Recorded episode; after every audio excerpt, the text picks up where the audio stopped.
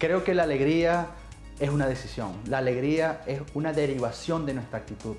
Somos el 10% de lo que nos pasa y el 90% de cómo reaccionamos ante lo que nos pasa.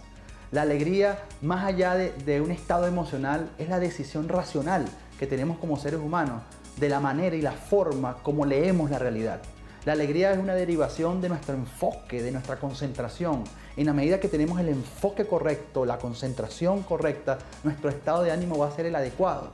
Recuerda que los pensamientos generan emociones y las emociones generan conducta. Si nuestro pensamiento es de optimismo, si nuestro pensamiento es de posibilidades, si nuestro pensamiento es de esperanza, si nuestro pensamiento es de optimismo a pesar de las circunstancias, en la emoción que yo voy a generar es una emoción adecuada. Si nuestro pensamiento es de alegría, nuestra emoción va a ser de alegría y felicidad, porque la felicidad no es algo fortuito, la felicidad es algo que construimos, porque finalmente es como un músculo.